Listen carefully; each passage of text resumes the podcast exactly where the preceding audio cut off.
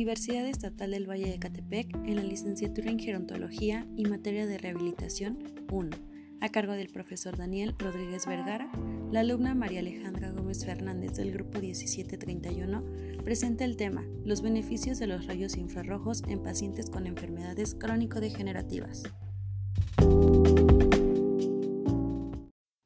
Los rayos infrarrojos o bien la radiación infrarroja es una radiación electromagnética. Esto quiere decir que no necesita en sí un medio físico para ser transmitida.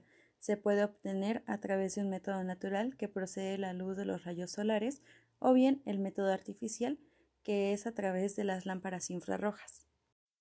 La terapia infrarroja se emplea para aprovechar los beneficios fisiológicos que obtenemos a través del calor sobre los tejidos de nuestro cuerpo. Esto es para el tratamiento de diversas patologías y afecciones de la salud, como es el caso de las contracturas musculares, la artrosis, la artritis reumatoide, las lumbalgias y los espasmos musculares. Con el uso de esta terapia obtenemos diversos beneficios en nuestro organismo gracias a su poder de absorción y penetración.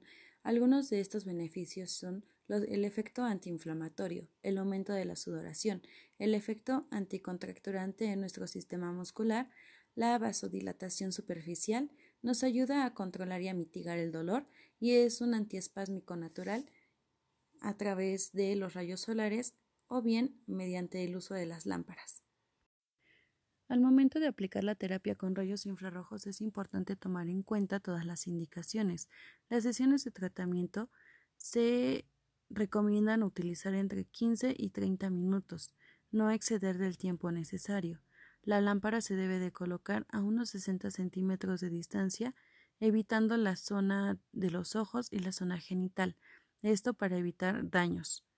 La aplicación se debe de finalizar cuando el paciente inicia a sudar, se debe de retirar para que no se acumule calor dañino en las células y tejidos. Es importante revisar continuamente eh, la piel durante el tratamiento. Se recomienda revisarla cada cinco minutos y se le debe de indicar al paciente adulto mayor que no debe utilizar ninguna crema, esto para evitar algunas lesiones, al igual que debe de retirarse todos los accesorios de metal que tenga en su cuerpo para evitar quemaduras. Es importante tomar en cuenta todas las contraindicaciones que existen para la aplicación de la terapia con rayos infrarrojos. Algunas de ellas es que no se deben de aplicar esta técnica con pacientes con enfermedades cardiovasculares graves, tampoco cuando haya una presencia de inflamación por algún edema, cuando el dolor sea excesivo, Tampoco se debe de aplicar en un periodo menstrual para las mujeres y también cuando los pacientes hayan tenido recientemente alguna hemorragia. Esto es para prevenir algunas complicaciones que puede provocar este tipo de terapia.